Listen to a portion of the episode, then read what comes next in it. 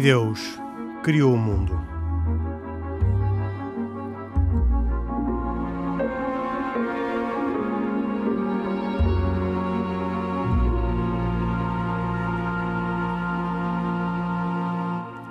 Boa noite. Nesta edição de E Deus Criou o Mundo, vamos falar do Holocausto. Na semana que vem, segunda-feira, dia 27, é o dia em que o mundo lembra essa grande tragédia que aconteceu a meio do século passado. Uh, em Israel, um, reúnem-se uh, talvez mais de uh, 40 líderes, quase 50 líderes de todo o mundo, que se vão juntar no 5 Fórum Mundial do Holocausto. É na quinta-feira desta semana que ehm, terá lugar esta, este 5 Fórum do Holocausto. As as delegações dos vários Estados começam a chegar na segunda-feira. Marcelo Rebelo de Sousa, representante de Portugal, chega na terça e estará em Tel Aviv até quinta-feira. E a pergunta, Isaac Assor, que eh, comigo Henrique Mota faz este programa hoje uh, e também, como sempre, com Pedro Gil e o Khalid Jamal.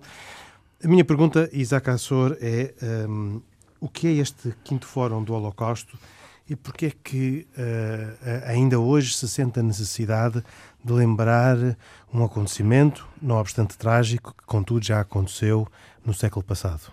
Sim, aconteceu, aconteceu há 75 anos. O que se recorda no dia 27 de janeiro é, na verdade, a libertação uh, do campo de exterminação de Auschwitz.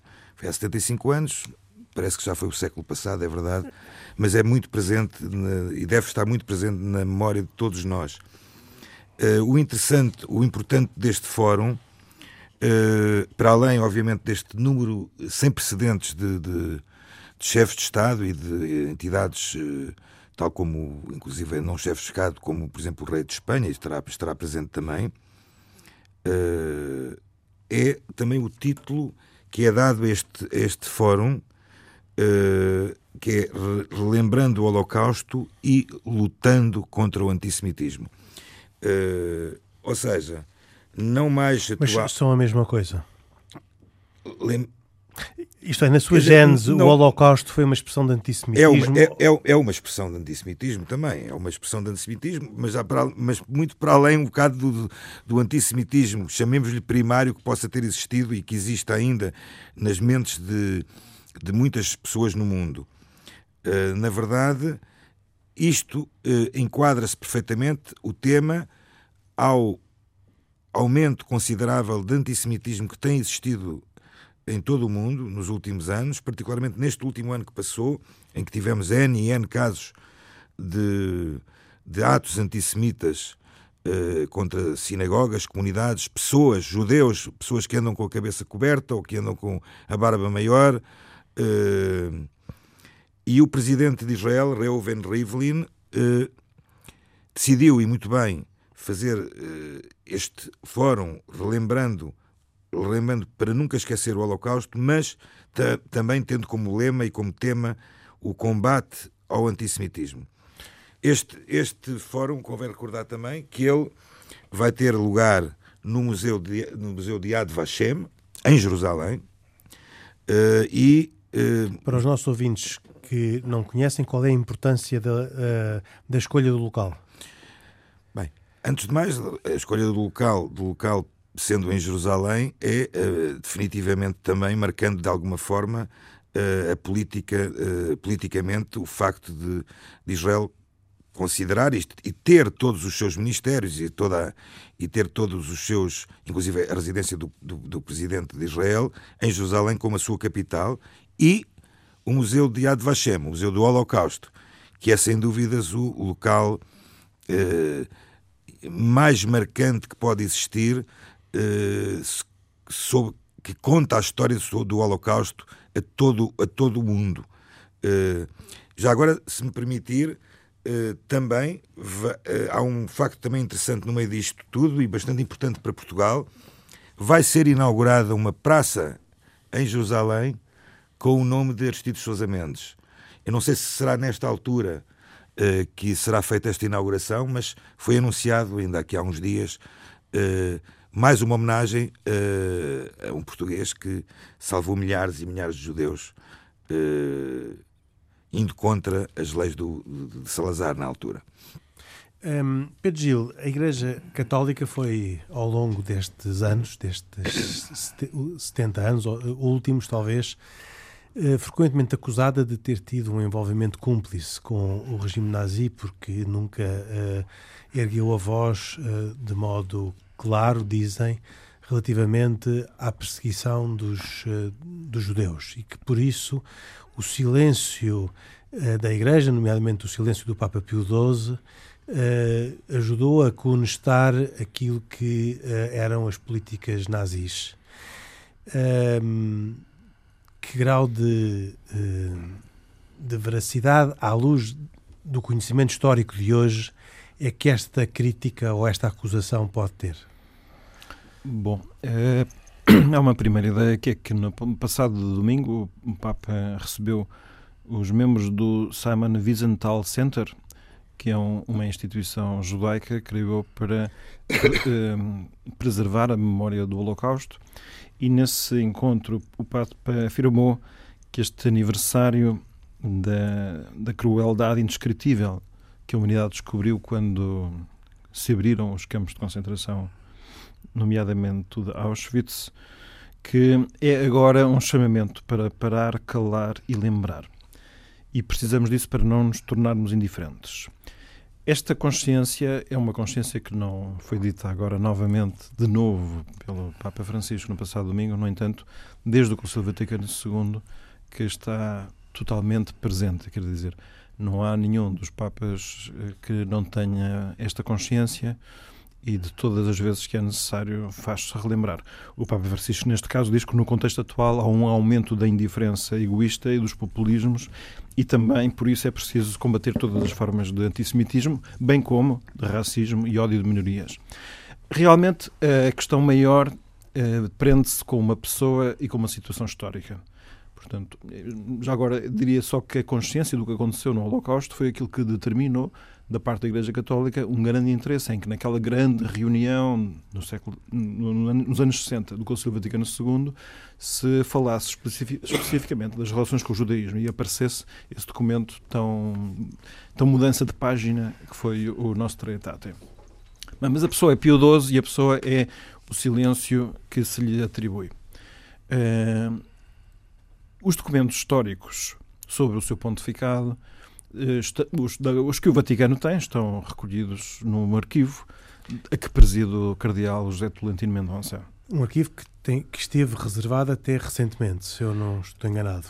Sim, quero dizer, o, há uma regra geral segundo a qual os documentos relativos a cada pontificado são tornados acessíveis a quem investiga 70 anos após a morte do pontífice.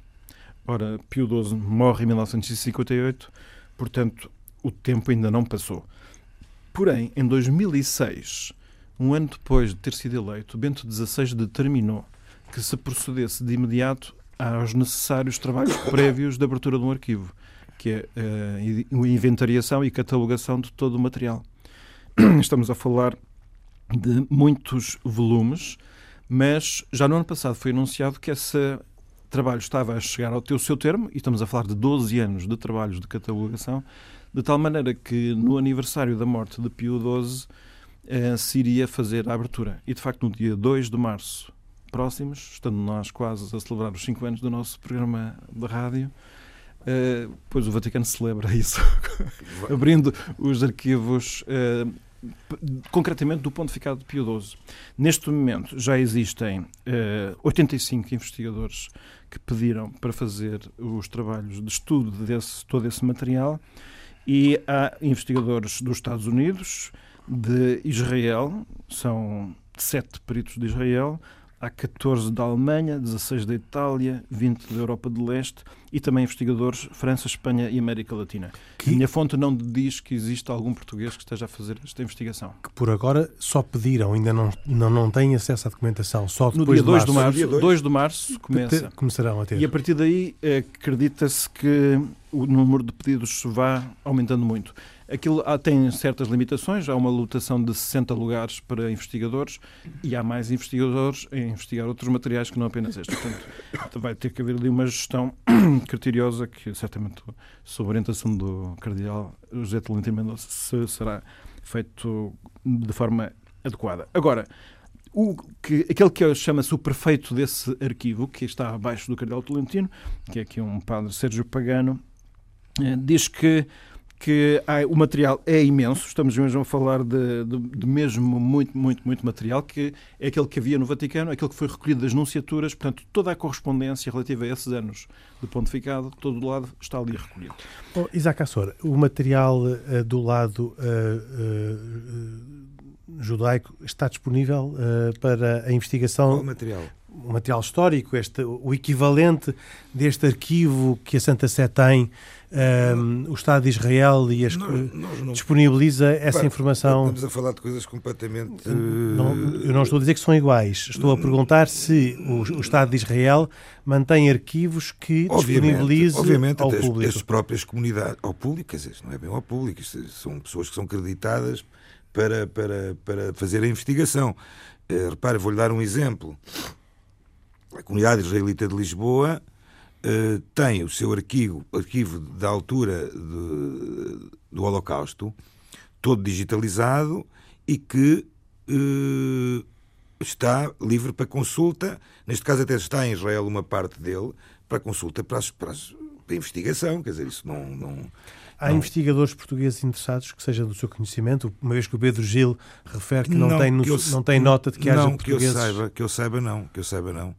Ouça, da mesma forma, falando de, de arquivos, também temos os arquivos da Torre do Tombo, também são arquivos que têm interessado bastante historiadores que têm a ver com, com a história da Inquisição uh, e outros temas que poderão aparecer. Quer dizer, isso... O que eu penso que é relevante é, por um lado, que o Papa Francisco, no ano passado, quando anunciou que no dia 2 de março de 2020. Isso é relevante. 2020, isso é, a relevância é essa. Se tivesse sido aberto os arquivos, ele dizia que nós não podemos ter medo à verdade tal qual ela é.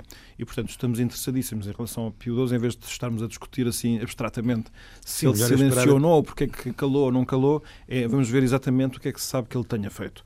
E este responsável, Sérgio Pagano, está convencido de que o Papa Francisco, o Papa, perdão, Pio XII, atuou com gestos, atuou com as palavras possíveis e que todo, todo este material permitirá ter uma noção muito exata do que aconteceu. Simplesmente acha que é um trabalho que vai demorar tempo e que vão ser precisos bastantes uh, trabalhos científicos para que uh, a verdade se torne mais clara.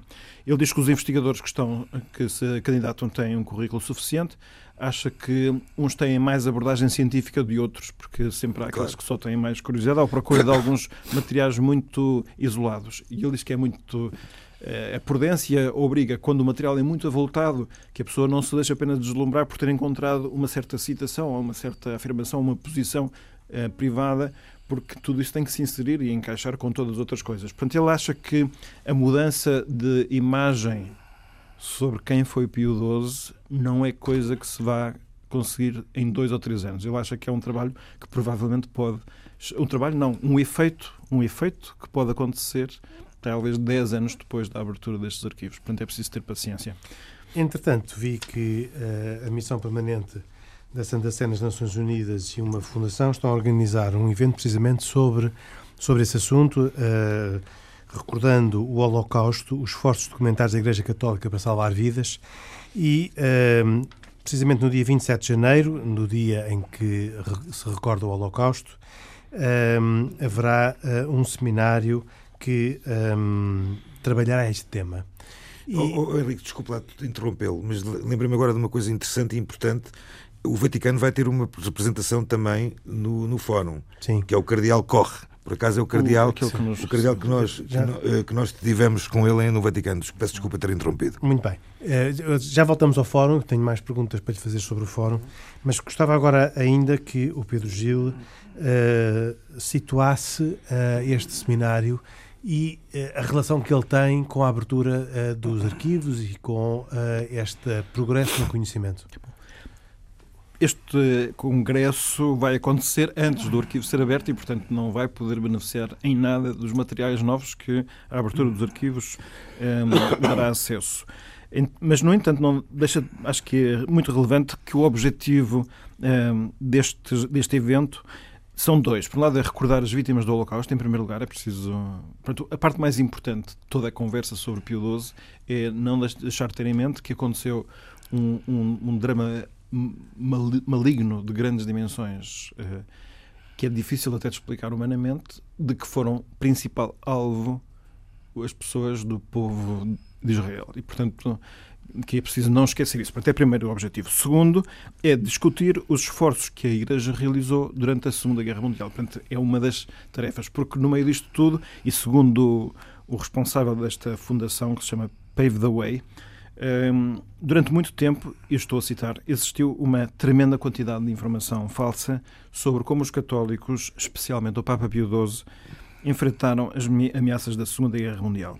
E foi inclusivamente iniciado por essa fundação um projeto de investigação internacional que já aconteceu, com os materiais até agora conhecidos, que levou à redação de um livro que eu, cuja existência eu desconhecia, chamado O Papa Pio XII e a Segunda Guerra Mundial, a Verdade Documentada.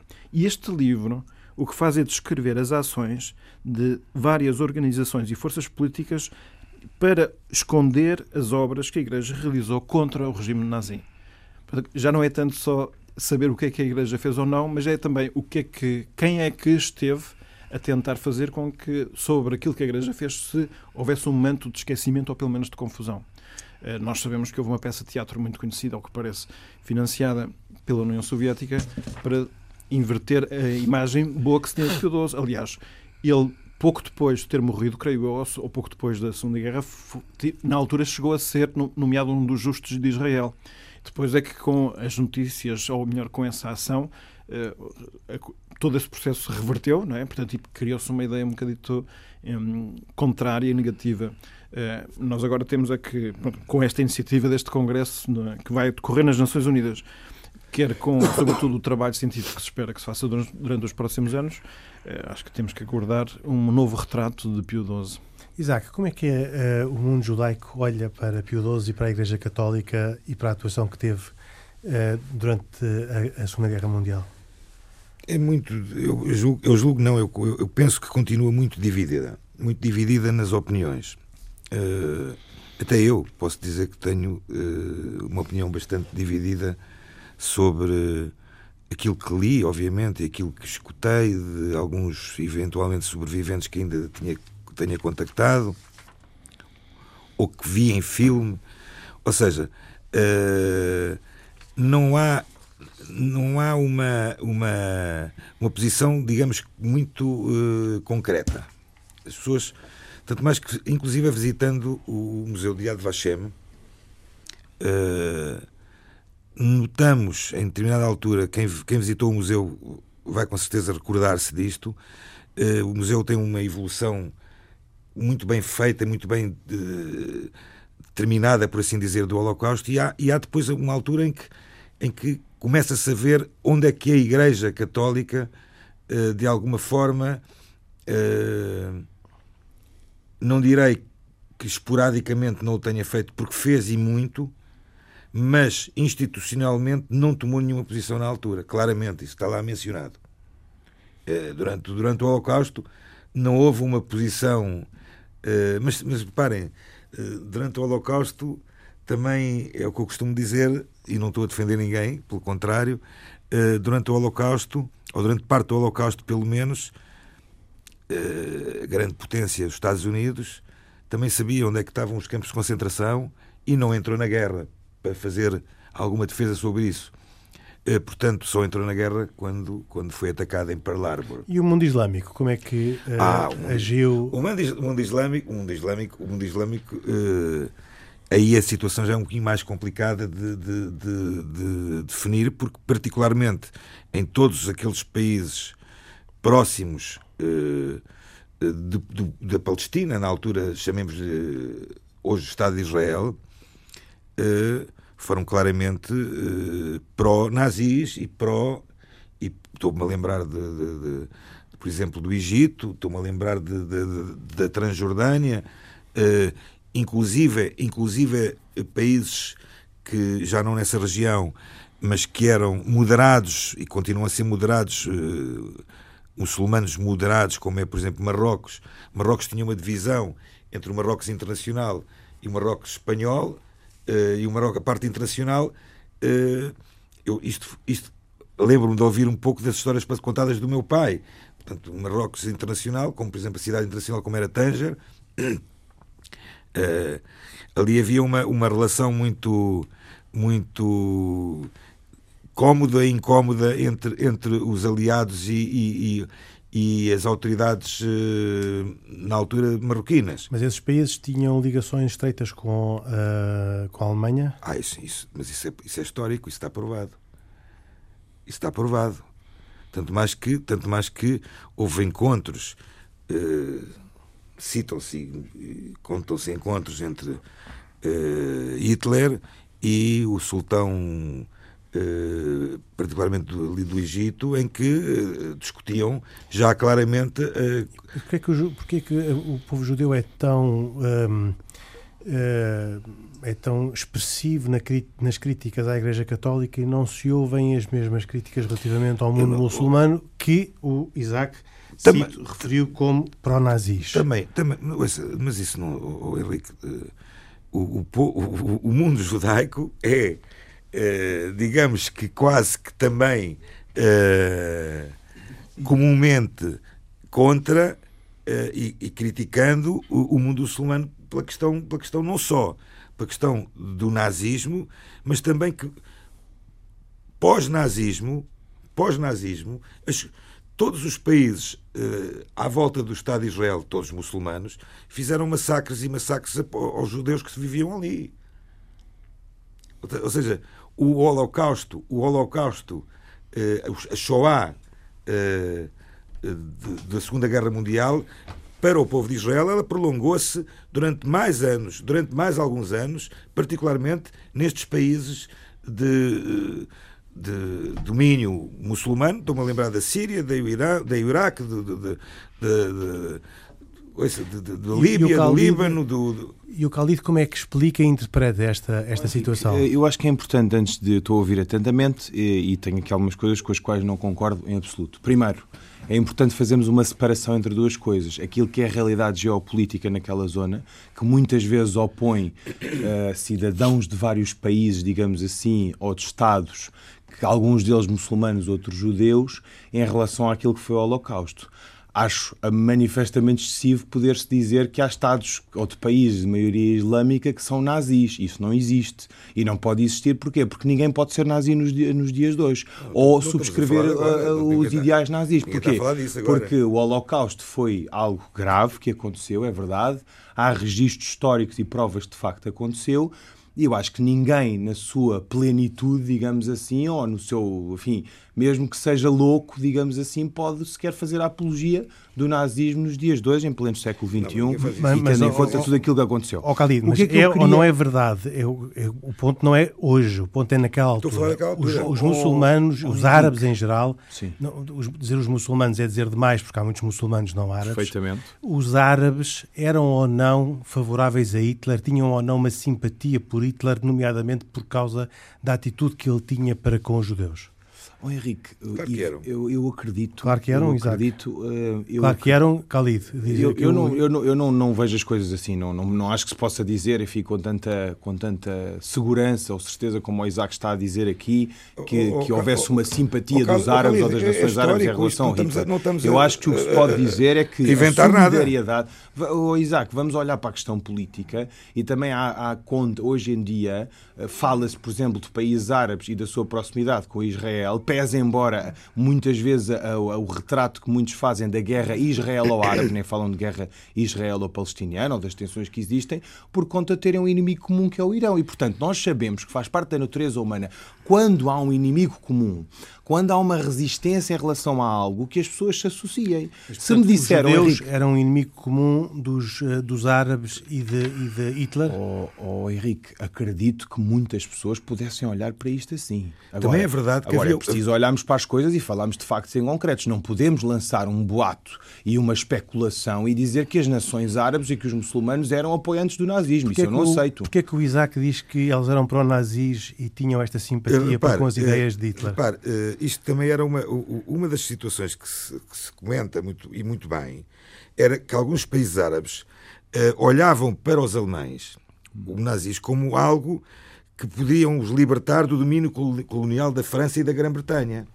E então, e então, e então, uh, inclusive uh, havia uma, uma, uma saudação que eu ainda, ainda há poucos dias li sobre isso, que eles, os, uh, em esses países árabes, ao invés de dizerem Heil Hitler, diziam Heil Rommel. Quem é que era o Rommel? Era o, o general que estava a, a comandar as tropas naquela região para tentar, ou seja, no fundo, tirar os ingleses e os franceses que estavam ali à volta. Mas nesse caso, a simpatia uh, destes países árabes não era por causa, a frente comum não se fazia por causa de, de uma atitude contra os judeus, mas por causa de uma libertação daqueles territórios da dominação colonial francesa e inglesa. Oh, é isso? Oh, eh, não, não, não, não, não. Olha, vou-lhe ler, vou-lhe ler. Estava só a querer vir der, em, der, em, linha com a, a, a posição do Khalid. Se me der um mas, minuto. Mas, oh, Isaac, antes de ler, responda à pergunta do Henrique. O Henrique fez uma pergunta concreta. Eu já respondi. Respondeu que não. Ah, que não, mas, mas ia justificar. Ia eu respondi, justificar. respondi okay, já que não. Muito bem, muito bem. Uh, uh, um, um, associado de Al-Arsuzi, Sami Al-Jundi, escreveu nós éramos racistas, admirávamos os nazistas, estávamos imersos em literatura e livros nazistas que eram a fonte do espírito nazista. Nós fomos os primeiros que pensaram em uma tradução do Mein Kampf. Quem vivia em Damasco naquela altura era testemunha da inclinação árabe pelo nazismo. Quem diz isto. E, quem, mais... e quem é este autor? Epá, é um, é um uh, Haj Amin al-Husseini Está bem, político, mas qual é a credibilidade desse, é... dessa pessoa? Quer dizer, eu tens um posso, outro. Tens eu um posso outro. inventar agora uma coisa e dizer, não, ah, é... eu, a nação islâmica é toda nazi. Mas, era um, dizer, era um é político. perceber um... quem é que diz e como é que diz. Hoje em dia, uh, o grande net... mufti de Jerusalém também não, não, o grande mufti de Jerusalém também não reuniu com, não reuniu com, com, as, com os, com os, oh, Isaac, as tropas é... nazistas. Isaac, houve muitas pessoas que apoiaram uh, no, regime nazi porque Hitler, inegavelmente, apesar de ser o monstro que foi, tinha influência e tinha influência tinha poder. E portanto eu não acredito que Hitler tenha feito tudo o que fez sozinho. Fez à custa de muitos aliados. Isso, isso é inegável e a influência, eu não pretendo branquear influência... isso o que eu pretendo o que eu, o que eu não posso aceitar é afirmações em que basicamente se associa ou se cola um registro das nações árabes e islâmicas não, de então e, de, e algumas... Não, não, todas, não todas, mas algumas sim. Até porque eu vou, vou dizer algumas uma coisa, eu, tenho, eu tive a pesquisar um bocadinho sobre isto e há aqui um, há um, argumento, há um argumento que há um documentário giríssimo no canal História que diz: Conheço os muçulmanos que arriscaram a vida para salvar os judeus na Segunda Grande Guerra. E diz: Às vezes os verdadeiros heróis aparecem na pele das pessoas mais improváveis. É o que comprovam as incríveis histórias de muçulmanos que arriscaram, arriscaram as suas vidas e das suas famílias para salvar os judeus. Quem são? Algumas figuras, rapidamente. Isto está numa sinagoga em Nova York e comemoram agora a propósito do dia do, do Holocausto. Eh, e, aliás, foi criado na Europa, como sabem, em homenagem às vítimas. Primeiro, um senhor de seu nome Kadur Ben Gabrit. Durante a Segunda Guerra Mundial, o fundador do Instituto Muçulmano da Grande Mesquita de Paris ajudou, note-se, a forjar papéis, atestando que os judeus eram, na verdade, muçulmanos. Portanto, faziam-se passar uh, por muçulmanos. Assim, salvou centenas de pessoas da deportação e de envio para os campos de concentração. Segundo, Abdelhamid Ben Badis tá fundou a Liga Algeriana de Muçulmanos e Judeus. Tá um seu nome, um seu sucessor, Tayyab El-Okbi, e bateu uma ordem que proibia matar e se apoderar de bens dos judeus. Muito bem, já tá percebemos bem, que há mais, há mais. Mas, espera, mas, espera, mas como o tempo, mas o tempo agora, não agora abunda, desculpem, só, como o tempo não abunda, eu gostava de perguntar ao Isaac, esta, o, o Khalid com certeza poderia continuar aqui com o rol de vários nomes, e eu pergunto, há entre os justos alguns muçulmanos? Que eu, que eu não vou ser injusto em dizer que não. Que eu saiba, não. Isso. Que eu saiba, mas vou verificar. Vou verificar, vou verificar e, e, e, bem. O Sultão de Marrocos, por exemplo, o Isaac fala aqui várias vezes. Não. Quer dizer, o Sultão de Marrocos recusou-se, Isaac, a seguir as ordens antissemitas do governo francês, que era controlado pelos nazis, que exigia a exclusão imediata de 200 mil judeus de funções públicas, obrigando-os a usar uma estrela amarela. E o Sultão de Marrocos não só recusou isso, como para confrontar ainda mais os Bem, alemães, convidou dezenas de rabinos para a celebração do seu sultanato em 1941. Tá bem, mas... Isto é um dado histórico, está tá comprovado aprovado mas, oh, oh, e que eu não ouço ninguém citar, por exemplo. não, aquilo que o, que o Henrique fez, a pergunta que fez é uma pergunta correta, que é justo entre os justos são aquelas pessoas que são decididas, designadas, sim, sim. porque salvaram, na altura, judeus do Holocausto. Tivemos um caso também de um português mais, o padre Carreira, que segundo aquilo que no final se descobriu, ele salvou meia dúzia, três ou quatro judeus, não foi, não foi assim tanto. Ou seja, basta salvar alguém da morte para o fazer. Neste Sim, caso, eu, eu não sei então se. Eu faço uma outra pergunta, eh, eh, no seguimento do Henrique. Será que a tensão que existe hoje e o conflito israelo-palestiniano ou israelo-árabe não condiciona que haja rejeição dos muçulmanos em relação a determinadas coisas e não condiciona que não haja muçulmanos, por exemplo, entre este grupo? Não condiciona. Porque é que há de condicionar? Porque, como é óbvio, Isaac, havendo uma tensão atual, oh, havendo um conflito oh, latente oh, entre o Estado e Israel. Oh, Khalid, para desculpa, já há uma coisa que é desculpa, muito é, importante. Vocês não podem falar assim de. de, de não podem falar assim Isaac, de coisas. De, de, uma realidade que é um Estado de Israel Sim. e os países ali à volta. Eu, devo, eu vou dar um exemplo. Uh, uh, eu tenho inúmeros, e há inúmeras famílias eh, em Israel, inúmeras, milhares, que lidam diariamente com pessoas muçulmanas. Não só lidam diariamente, como trabalham diariamente com elas. Algum, trabalham, são amigos, uh, uns. Uh, ou seja, isso não é a razão para não existir uma coexistência Uh, sem dúvida, pacífica. Sem dúvida. Uh, agora, oh, Isaac, eu fui o primeiro a dizer aqui já é muitas ir, vezes é que os muçulmanos. É preciso ir a Israel para ver isso. Agora, claro. o, problema, o, problema, o problema é o inverso. Mas, oh, é, quando, é, é quando existem países de maioria muçulmana hum. em que os judeus são impedidos de fazer as suas. As suas, oh, Isaac, as suas já discutimos isso suas, aqui, eu já disse várias uh, vezes que eu já disse várias vezes que os Mas muçulmanos em que países é que isso acontece hoje em dia? Hoje em dia, hoje em dia, hoje Até em porque aquilo que eu ouço dizer é que cada vez há menos judeus em países hoje, muçulmanos. Não, mas ainda há, ainda, há, ainda, há, ainda há um exemplo interessante, de uma interessante, estranho, de uma comunidade que ainda se mantém no Irão, um, um número limitado de judeus que se mantém no Irão, e que, inclusive, dizem que têm uma representação parlamentar e que na verdade, o que se sabe é que essas pessoas estão impedidas de sair do país porque não, não, não, não as deixam sair. Portanto, isto é a realidade do, do, do, de um país. No caso do Irão também, verdade. É o Irão. Dito, é um mas, caso muito específico. Mas neste momento já não há judeu. É? Único país, os, únicos, os únicos países muçulmanos onde, onde, hoje em dia existem comunidades judaicas são em Marrocos, na Argélia, muito pouco na Argélia, na Tunísia. Claro, muito mas, pouco Isaac, mais uma vez, é reforças é aquilo que eu disse. Mais uma é vez, os muçulmanos muitas vezes confundem, e quanto a mim mal, ah, os muçulmanos é o, que é, o que é ser judeu com um, um ativista pró-Estado de Israel, independentemente das ligações pois, que os judeus têm, ou não... o povo judaico tem a, a Israel em si, uma coisa é a ligação histórica, a ligação cultural, a ligação religiosa, que aliás reúne as três religiões sentadas aqui à mesa a Jerusalém. Outra coisa completamente distinta é o Estado de Israel e a sua política. Então, e os muçulmanos confundem isto, mas confundem isto por razões, por razões próprias de, de enfim, de, de, uma circunstância que muitas vezes os próprios judeus também o fazem. Vou... Porque... Não, não. Não, voltando, mas Exato, voltando ao todos os judeus é que eu conheço que não separam necessariamente uma coisa da outra, porque Do quê? também é difícil. Os próprios judeus, os próprios judeus, eh, nem todos os judeus apoiam eh, em absoluto e subscrevem tudo aquilo que é defendido pelo Estado de Israel.